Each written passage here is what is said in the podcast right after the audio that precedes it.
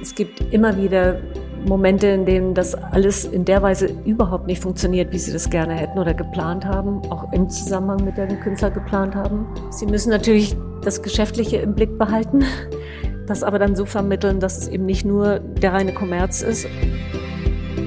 Die Sucht zu sehen. Der Griesebach-Podcast. Nach einer ausgedehnten Sommerpause sind wir wieder da. Und zwar direkt mit einem Jubiläum. Die Sucht zu sehen geht nämlich heute in die legendäre 50. Folge. Und nach 49 spannenden GesprächspartnerInnen aus den unterschiedlichsten künstlerischen Bereichen fanden wir, dass es zu diesem Anlass eine Frau sein sollte. Idealerweise aus dem Kunstbetrieb und idealerweise mit einer Geschichte, die, genau wie die von Griesebach, eng mit Berlin verknüpft sein sollte sowie die von Gisela Kapitän, einer der renommiertesten Akteurinnen der deutschen Kunstszene. 1977 war sie aus Oberfranken zu ihrer Schwester Jenny ins politisch bewegte Berlin gezogen. Gisela und Jenny waren schon damals zwei Erscheinungen, eine blond, eine brünett und beide wunderschön. Jenny modelte für Helmut Newton, Gisela wurde Grundschullehrerin, bis sie eines Abends Martin Kippenberger kennenlernte einen jener jungen Wilden, die mit ihrer farbenfrohen, expressiven Malerei gerade die eher kargen, kopflastigen Malstile der 70er Jahre ablösten. Gisela übernahm Kippenbergers Backoffice und es dauerte nicht lange, bis sie ihre erste eigene Galerie gründete, die mittlerweile zu den erfolgreichsten Deutschlands gehört. Wir freuen uns riesig, dass sie heute bei uns ist, um uns ihr Leben zu erzählen. Herzlich willkommen in Folge 50 von Die Sucht zu sehen, Gisela Kapitän. Liebe Frau Kapitän, Sie sind eine der berühmtesten Frauen der deutschen Kunstszene. Sie führen eine der renommiertesten Galerien des Landes, die auch ihren eigenen Namen trägt. Galerie Kapitän und einen Berliner Ableger hat, Kapitän Petzel. Ja, die vielleicht dümmste Frage stelle ich Ihnen jetzt mal gleich am Anfang. So ein Name wie Kapitän, der ja wohl genau kein Künstlername ist. Nein. Bringt der sowas wie eine Idee mit sich in einem Leben, also eine Verpflichtung oder sogar ein sowas wie ein Herrschaftsanspruch?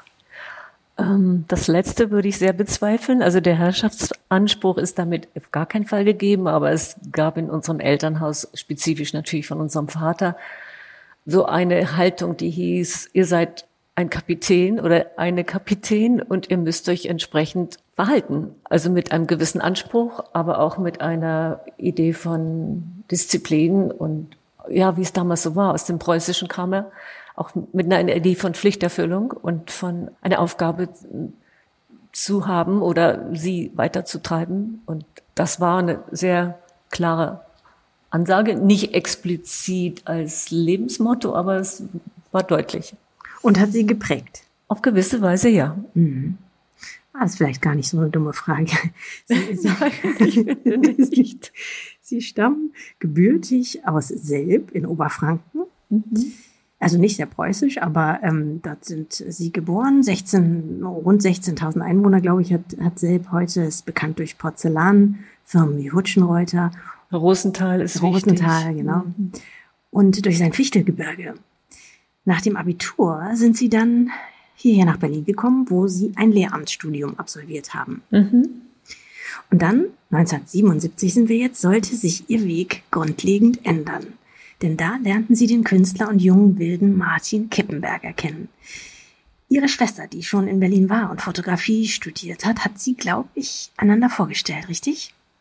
Also meine Schwester hat, war an der HDK für Design und Grafikdesign? Ja, Grafik und Design und so etwas. Mhm. Und ich hatte vor meinem, äh, und das war auch prägend für mich in Berlin, vor meinem Lehramtsstudium zwei oder drei Semester an der FU studiert, und zwar Philosophie und Soziologie, und habe in dieser Zeit diese extreme politische Zeit von Berlin erlebt. Das war ja 71, kurz nach den 68er Studentenunruhen. Mhm.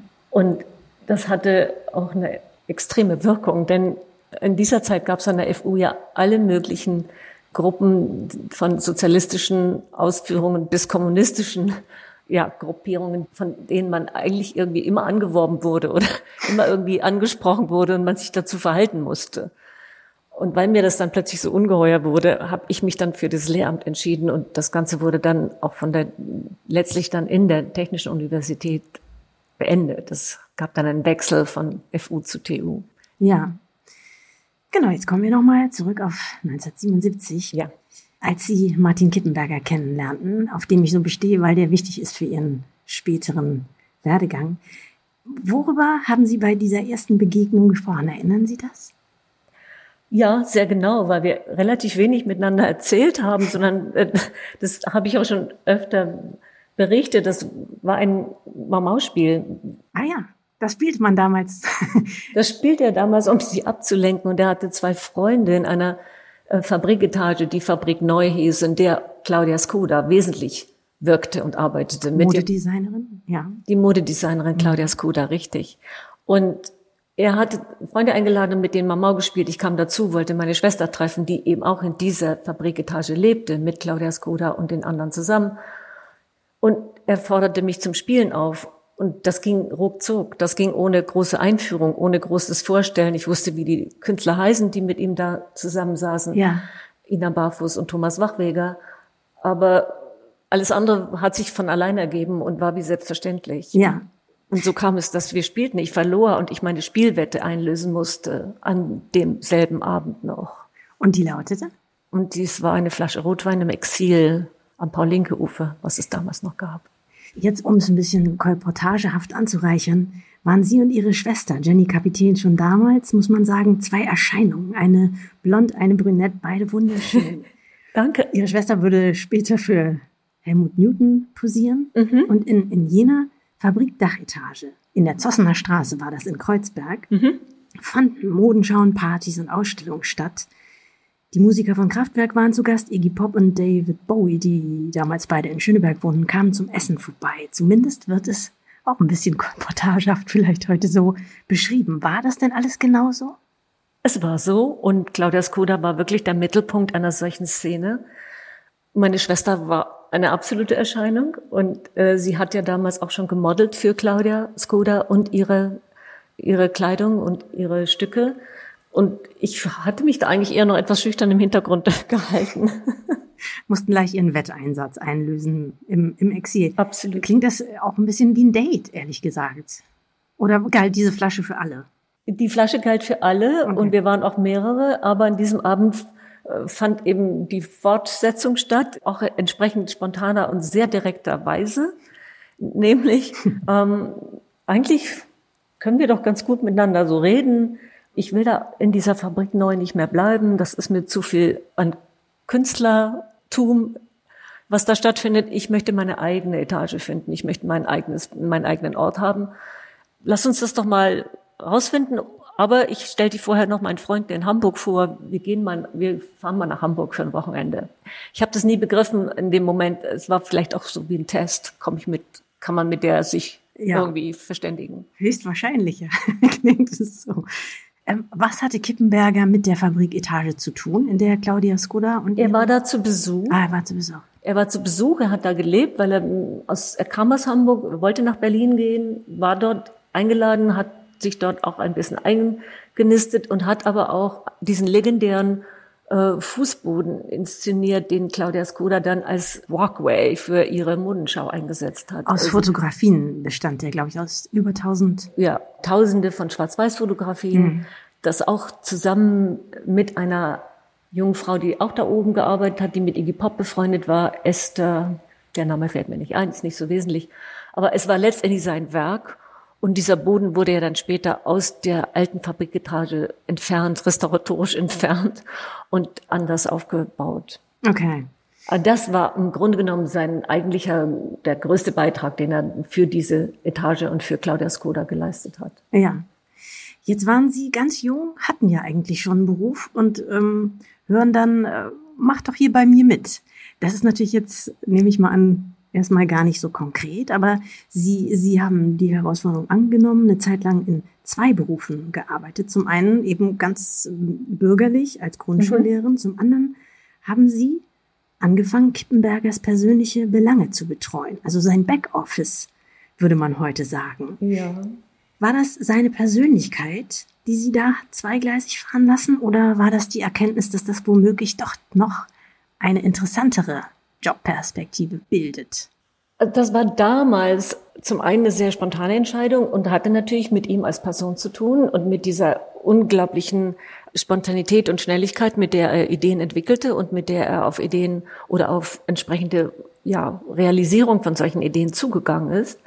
Und die Tatsache, dass wir dann gesucht haben und am Ende eines Freitagnachmittags diese wunderbare Etage in einem Bauhausgebäude erspäht haben, wirklich erspäht, muss man sagen. Und was damals noch ging, ja. Was damals noch ging, und ja. das war einfach das Gegenstück zu den Hinterhof-Fabrikgebäuden, die, die eben dunkler waren. Und das war ein freies Gebäude, das hatte sechs oder, nee, acht oder acht Etagen. Und wir sahen das vom Straßenwinkel aus und es hatte diesen Aufbau, wie es eben in den Bauhaus Industriebauten so, so mitunter der Fall war. Ein Bruno Taut Haus war das, gell? Ja, ja. genau, das war ein Tauthaus. Und wir sind dem Hausmeister noch begegnet, der hat uns eine Adresse gegeben. Ich war am Montag nach diesem Freitagwochenende in der Fasanenstraße in Westberlin, habe die Verwaltung getroffen und habe unseren Wunsch äh, angemeldet, diese Etage mieten zu können. Und das ging relativ einfach und schnell. Und so, so kam das zustande. Und einen Teil haben wir dann abgetrennt, weil es uns doch zu teuer war und haben es einem Restaurator mitvermietet. Und so kam das alles ziemlich lässig zustande. De facto äh, war es dann so, dass sie natürlich viel mehr als ein Backoffice waren. Kippenberger konnte nicht gut allein sein, so hat seine Schwester das und andere natürlich auch beschrieben. Und er hat sein Leben bis zur Neige ausgekostet. Er ist ja dann leider nur 44 geworden. Hm, seine Schwester Susanne hat es eben sehr schön beschrieben in ihrem Buch, wie er immer Horden von Menschen um sich scharte, mit ihnen feierte und sich überhaupt sein mhm. Leben so organisiert hat, dass er nie allein sein musste. Ich nehme mal an, Sie waren dann permanent Ansprechpartnerin, oder? Ja, das hat sich so ergeben, aber das hat sich auch ganz gut mit meinem Beruf gefügt. Also es war nicht so, dass es ein Krampf wurde. Er hat ja dieses gigantische Nachtleben ausgebreitet und aber auch diese, diese Projekte in, in dieser Fabriketage. Und ich hatte ja durch diese begrenzte Arbeitszeit oder zumindest bis mittags um zwei maximale Arbeitszeit einen Nachmittag zur Verfügung, konnte mich ein bisschen erholen und konnte dann ab dem späten Nachmittag mit ihm alle möglichen Dinge in der Organisation vorbereiten oder für ihn mitorganisieren. Mhm.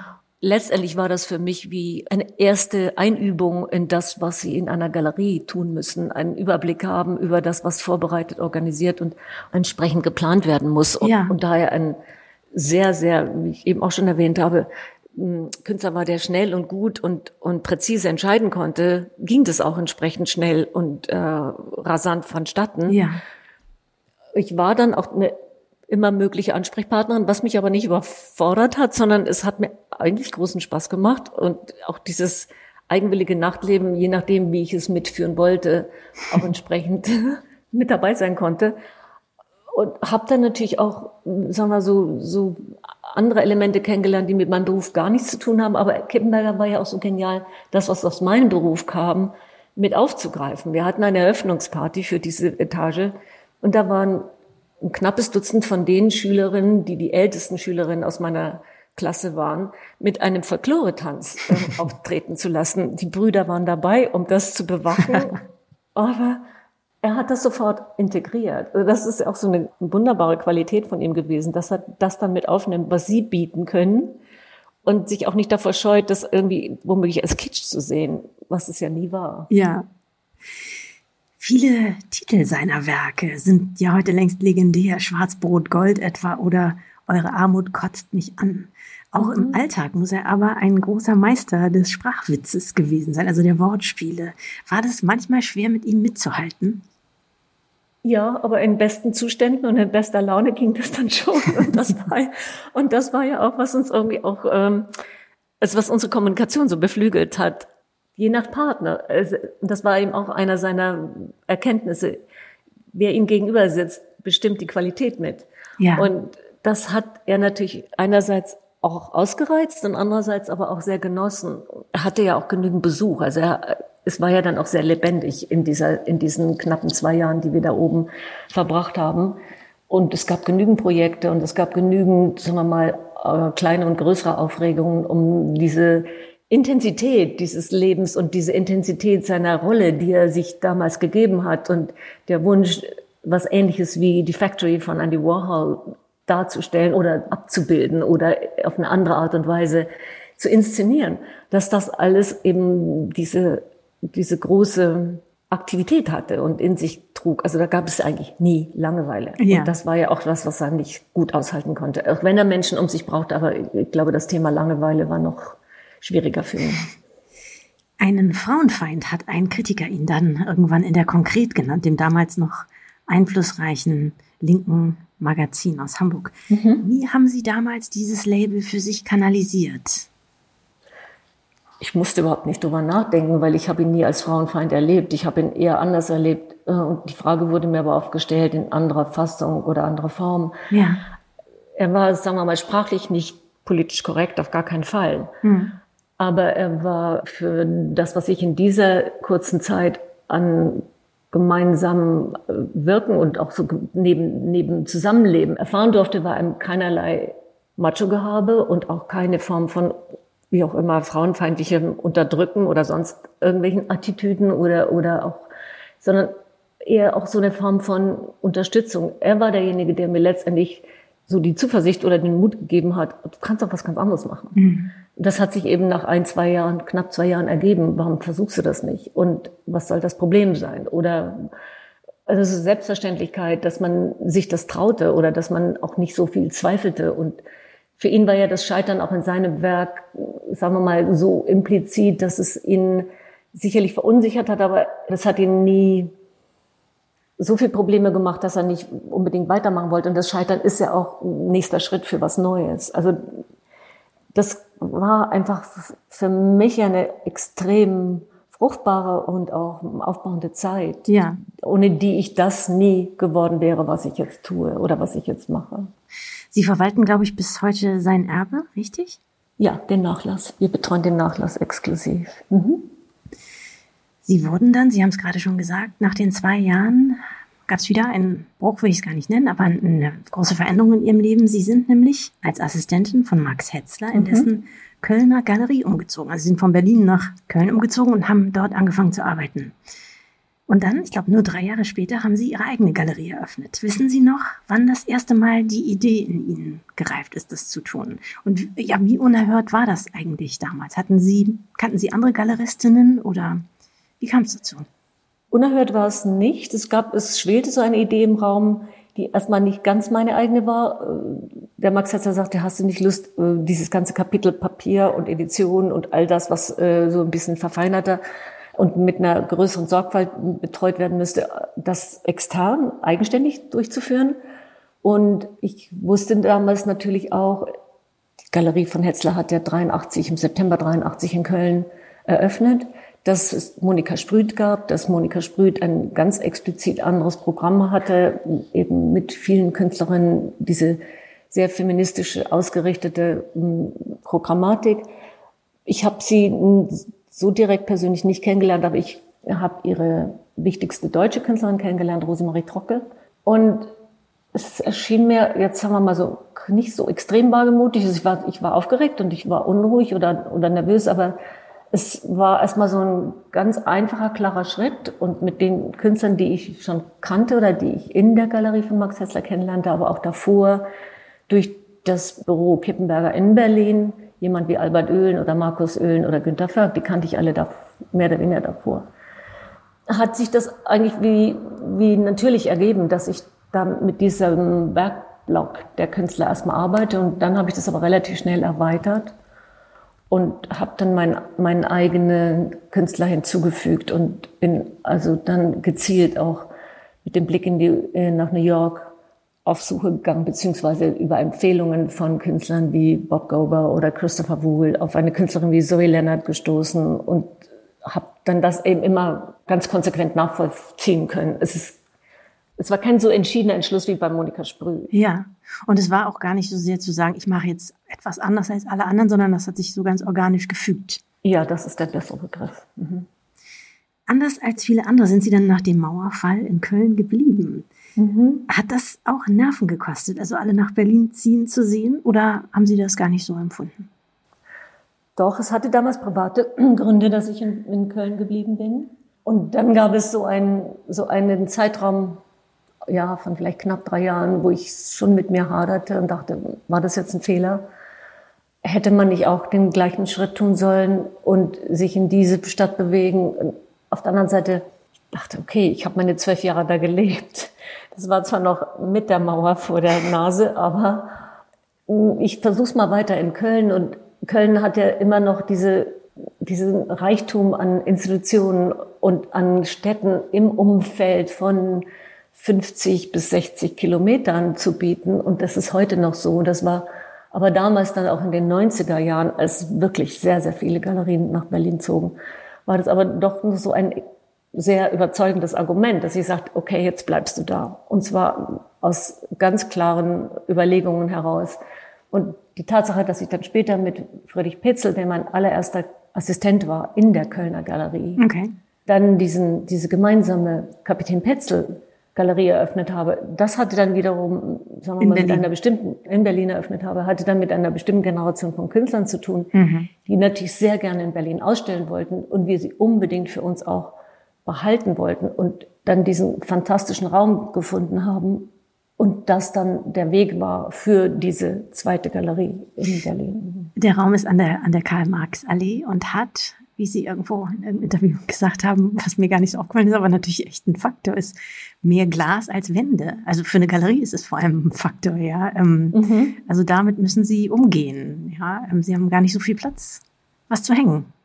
Ja, das kriegt man ja einfach gelöst. Also wir haben uns relativ schnell ein mobiles Wandsystem nicht erarbeitet, aber von, damals von dem Museum Wolfsburg sogar erworben. Das konnte man mit einem bestimmten und einer bestimmten Gebühr erwerben und haben das eingesetzt. Wir hatten aber auch davor die Diskussion mit drei Architekten, was ist angemessen für eine Galerie oder wie bildet man aus dieser Art Vitrine einen Galerieraum?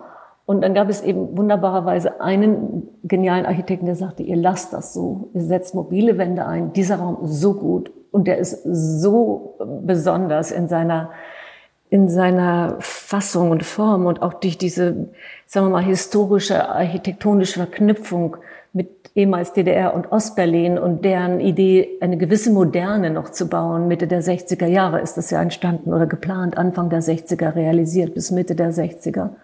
Das sollte man durch feste Einbauten auf gar keinen Fall zerstören oder behindern oder verändern. Und das war die allerschönste Entscheidung, die wir da getroffen haben. Und es gibt eben sehr viele Künstler, die genau das so großartig finden, dass sie das auf ihre Art und für ihre Kunst am allerbesten einsetzen können oder nutzen können. Also das ist halt auch dann eine Vitrine, aber eben eine extrem besondere Vitrine. Und der Raum hat eine wie soll man sagen, eine Ausstrahlung und eine und Proportionen, die so, so gut sind, dass man, wenn man das erstmal so als Herausforderung angenommen hat als Künstler, kriegt man eigentlich das sehr gut zurück oder man kriegt das positiv zurückgeworfen und es gibt eigentlich kaum schlechte Ausstellungen, die wir bis dato da bekommen oder gezeigt haben, bilde ich mir ein. Wie würden Sie sonst die Unterschiede zwischen den beiden Standorten charakterisieren? Na, Köln ist einfach das Gegenstück das Rheinländische ist das Gegenstück zum Preußischen. Und, äh, und der Rheinländer ist einfach erstmal per se neugierig aufgeschlossen und lässig anzugehen und mit ihm Kontakte zu schließen oder Kontakte aufzubauen. Was nicht heißt, dass sie sofort enge Freunde werden. Aber es fühlt sich so an. es fühlt sich so an und sie haben einfach überhaupt keine Schwierigkeit, sich in irgendeiner Weise zu verständigen oder in irgendeiner Weise so ein alltägliches Leben in, in dieser Stadt so charmant wie möglich zu haben.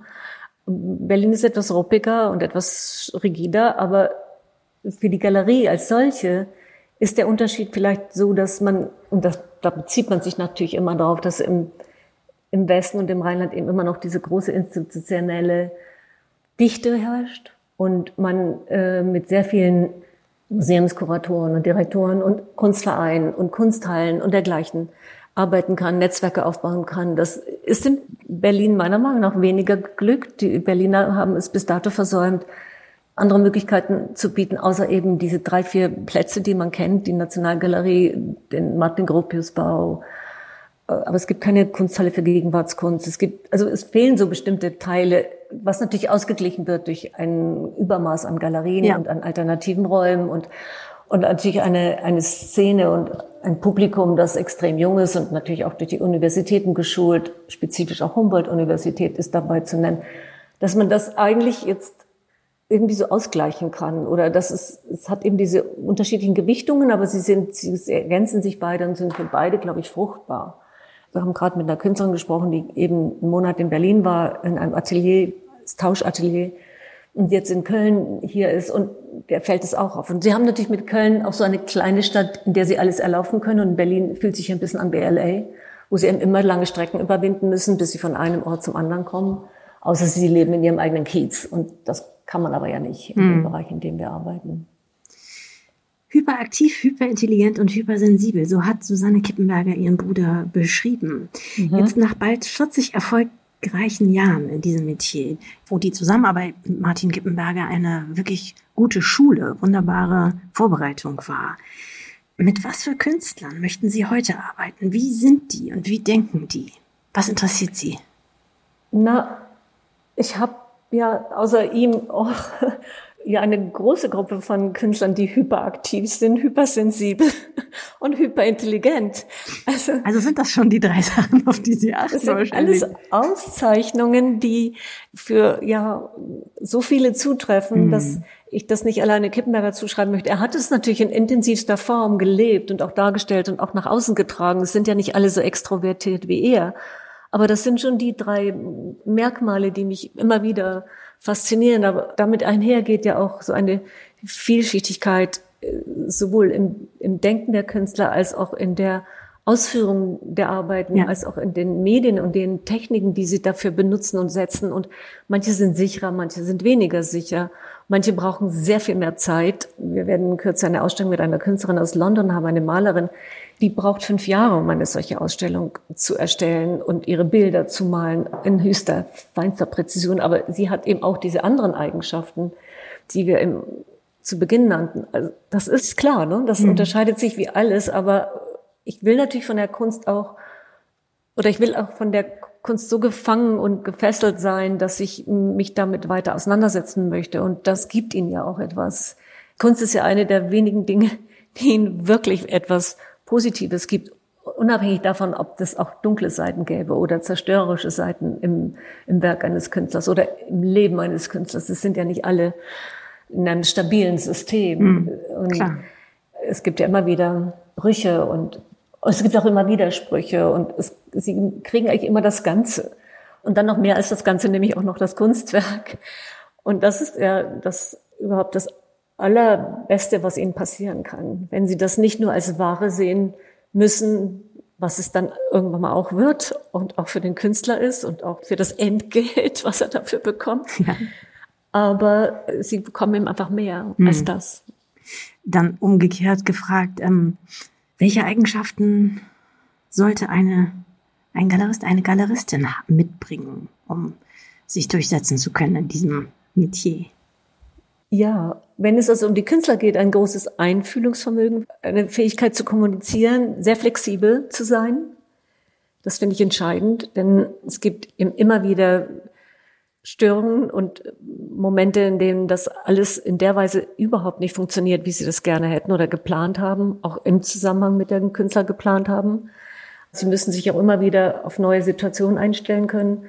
Sie müssen natürlich das Geschäftliche im Blick behalten. Mhm. Auch das ist entscheidend, auch das ist sehr, sehr entscheidend für die Künstler. Das aber dann so vermitteln, dass es eben nicht nur der reine Kommerz ist, aber das hat sich ja alles, wie soll man sagen, der Markt hat sich ja auch so durchökonomisiert und so durchstrukturiert, dass man das, dass es eigentlich jedem Künstler bewusst ist und trotzdem soll ja aber auch der eigentliche Fokus auf das Werk und auf die Inhalte der Werke gerichtet sein. Also sie sind so in einem gewissen Spagat oder in, in immer so einem Balanceakt zwischen dem einen und dem anderen. Und dann kommt da die dritte Ebene, die Konkurrenz mit ihren Kollegen. Auch das muss man aushalten. Das, ja, wie man es aushält, wie man sich dagegen wehrt und äh, mit welchen Spielregeln man das Ganze ja ausführt und welche Regeln man dabei umgehen kann oder ja. Das muss man festsetzen oder wissen oder sich bewusst Bisschen machen. festsetzen und irgendwann mal ja einfach versuchen, so eine, so eine Form von Souveränität zu behalten, dass man sich nicht über alles so echauffiert, dass man sagt, man, also man braucht einfach immer wieder so eine diplomatische Form des Gesprächs und der weiter, und des Weiterverhandelns und der, den Blick auf die, sagen wir mal, die wichtigeren Dinge bei der Geschichte. Hoffentlich sind sie dann auch wichtig. Ja. Was ist denn das Schönste an Ihrer Profession, würden Sie heute sagen? Hm, eine Ausstellung zu sehen, die gelungen ist, die, die fertiggestellt ist, die gelungen ist, die was völlig, es muss nicht was völlig Neues sein, aber einen, völlig neuen Weg zeigt für die Künstlerin oder den Künstler und er das gewagt hat, das in ihre Ausstellung zu geben oder er es auch riskiert, bestimmte Dinge mit aufzunehmen, die erstmal unklar sind, Malereien oder, oder Werke oder Objekte oder Dinge zu sehen, die unerwartet sind, die aber eine solche Klarheit und auch eine solche Stimmigkeit in sich und Notwendigkeit in sich ergeben für die Zeit und für das Werk des Künstlers in der Zeit. Ein, totale Überraschungen zu sehen, wie bei einem Künstler, mit dem wir auch schon lange arbeiten, ein lateinamerikanischer Künstler, der Jorge Pardo, der ihnen ein kleines Buch vorlegt und sagt, mit diesem Buch kann ein Sammler ein Haus bauen. Es ist ein Künstlerbuch, aber er kann mit mir dann ein, ein gemeinsames Projekt eines äh, Wohnhauses oder wie auch immer Gebäudes entwickeln. Und er kann daraus ein Gesamtkunstwerk entstehen lassen. Und das sind einfach, das sind auch die besten Momente. Auf der anderen Seite gibt es natürlich auch sowas, was außerhalb meines Bereiches liegt, aber eben trotzdem eine besondere Erfüllung geben, wenn sie, ich habe durch Zufall mal eine Ausstellung im Metropolitan Museum von Antonella Damasina gesehen, mhm. noch nie gehört davor, noch nie gesehen. Es hat mich geradezu weggerissen. Und was daran? Die einzelnen Werke mhm. und die, der Ausdruck. Der Ausdruck und diese Intensität und, und, Lebendigkeit in den jeweiligen, in dem Falle figürliche, in dem Falle also einmal Jesus Christus als Darstellung oder aber noch viel besser Annonciationen, die, die Maria, die gesagt bekommt, dass sie demnächst, ne, vom Heiligen Geist demnächst eben ein Kind zeugen wird, gebären wird. Und sie sieht aus wie eine hochmoderne Frau. Das Bild ist irgendwie spätes 15. Jahrhundert gemalt. Aber sie ist so unfassbar klar und deutlich und bestimmt und, und hat aber trotzdem diese, diese Innerlichkeit und aber eben nicht eine, eine falsche Frömmigkeit. Es ist unfassbar schön, aber eben auch grandios modern. Und das sind natürlich auch so Momente, die ich wahrscheinlich so nicht erlebt hätte, wenn ich nicht in diesem Beruf tätig wäre. Ja. Jetzt stelle ich Ihnen noch schnell die zwei Fragen, die wir eigentlich allen Gästen hier stellen und die der eine schwerer, der andere leichter findet. Mal sehen, wie Sie darauf reagieren. Ähm, die erste lautet, was ist Ihr Lieblingsmuseum? Hm. Früher hätte ich gesagt Kunstmuseum Basel. Jetzt ist es ein bisschen schwieriger, aber der ursprüngliche Bau ist es immer noch. Okay. Und wenn ich Ihnen jetzt ein Kunstwerk schenken würde, egal welches, egal aus welcher Zeit, wo, wer es jetzt im Besitz hat, wo es hängt, Sie dürften es da einfach Ihr eigen nennen. Welches wäre das? Einen späten Manet. okay. Keinen bestimmten? Äh, ja, ich besitze eine kleine Grafik Olympia von Manet, also deshalb könnte es jetzt auch ein Blumenstillleben sein. okay. Frau Kapitän, ich danke Ihnen sehr für das schöne Gespräch zu unserem 50. Jubiläum. War mir eine große Freude. mir auch. Vielen Dank Ihnen. Das war die Folge 50 von Die Sucht zu sehen. Wenn es Ihnen gefallen hat, freuen wir uns sehr, wenn Sie unseren Podcast abonnieren. Wir hören uns wieder in zwei Wochen auf griesebach.com, Spotify, Apple, YouTube und überall, wo es Podcasts gibt.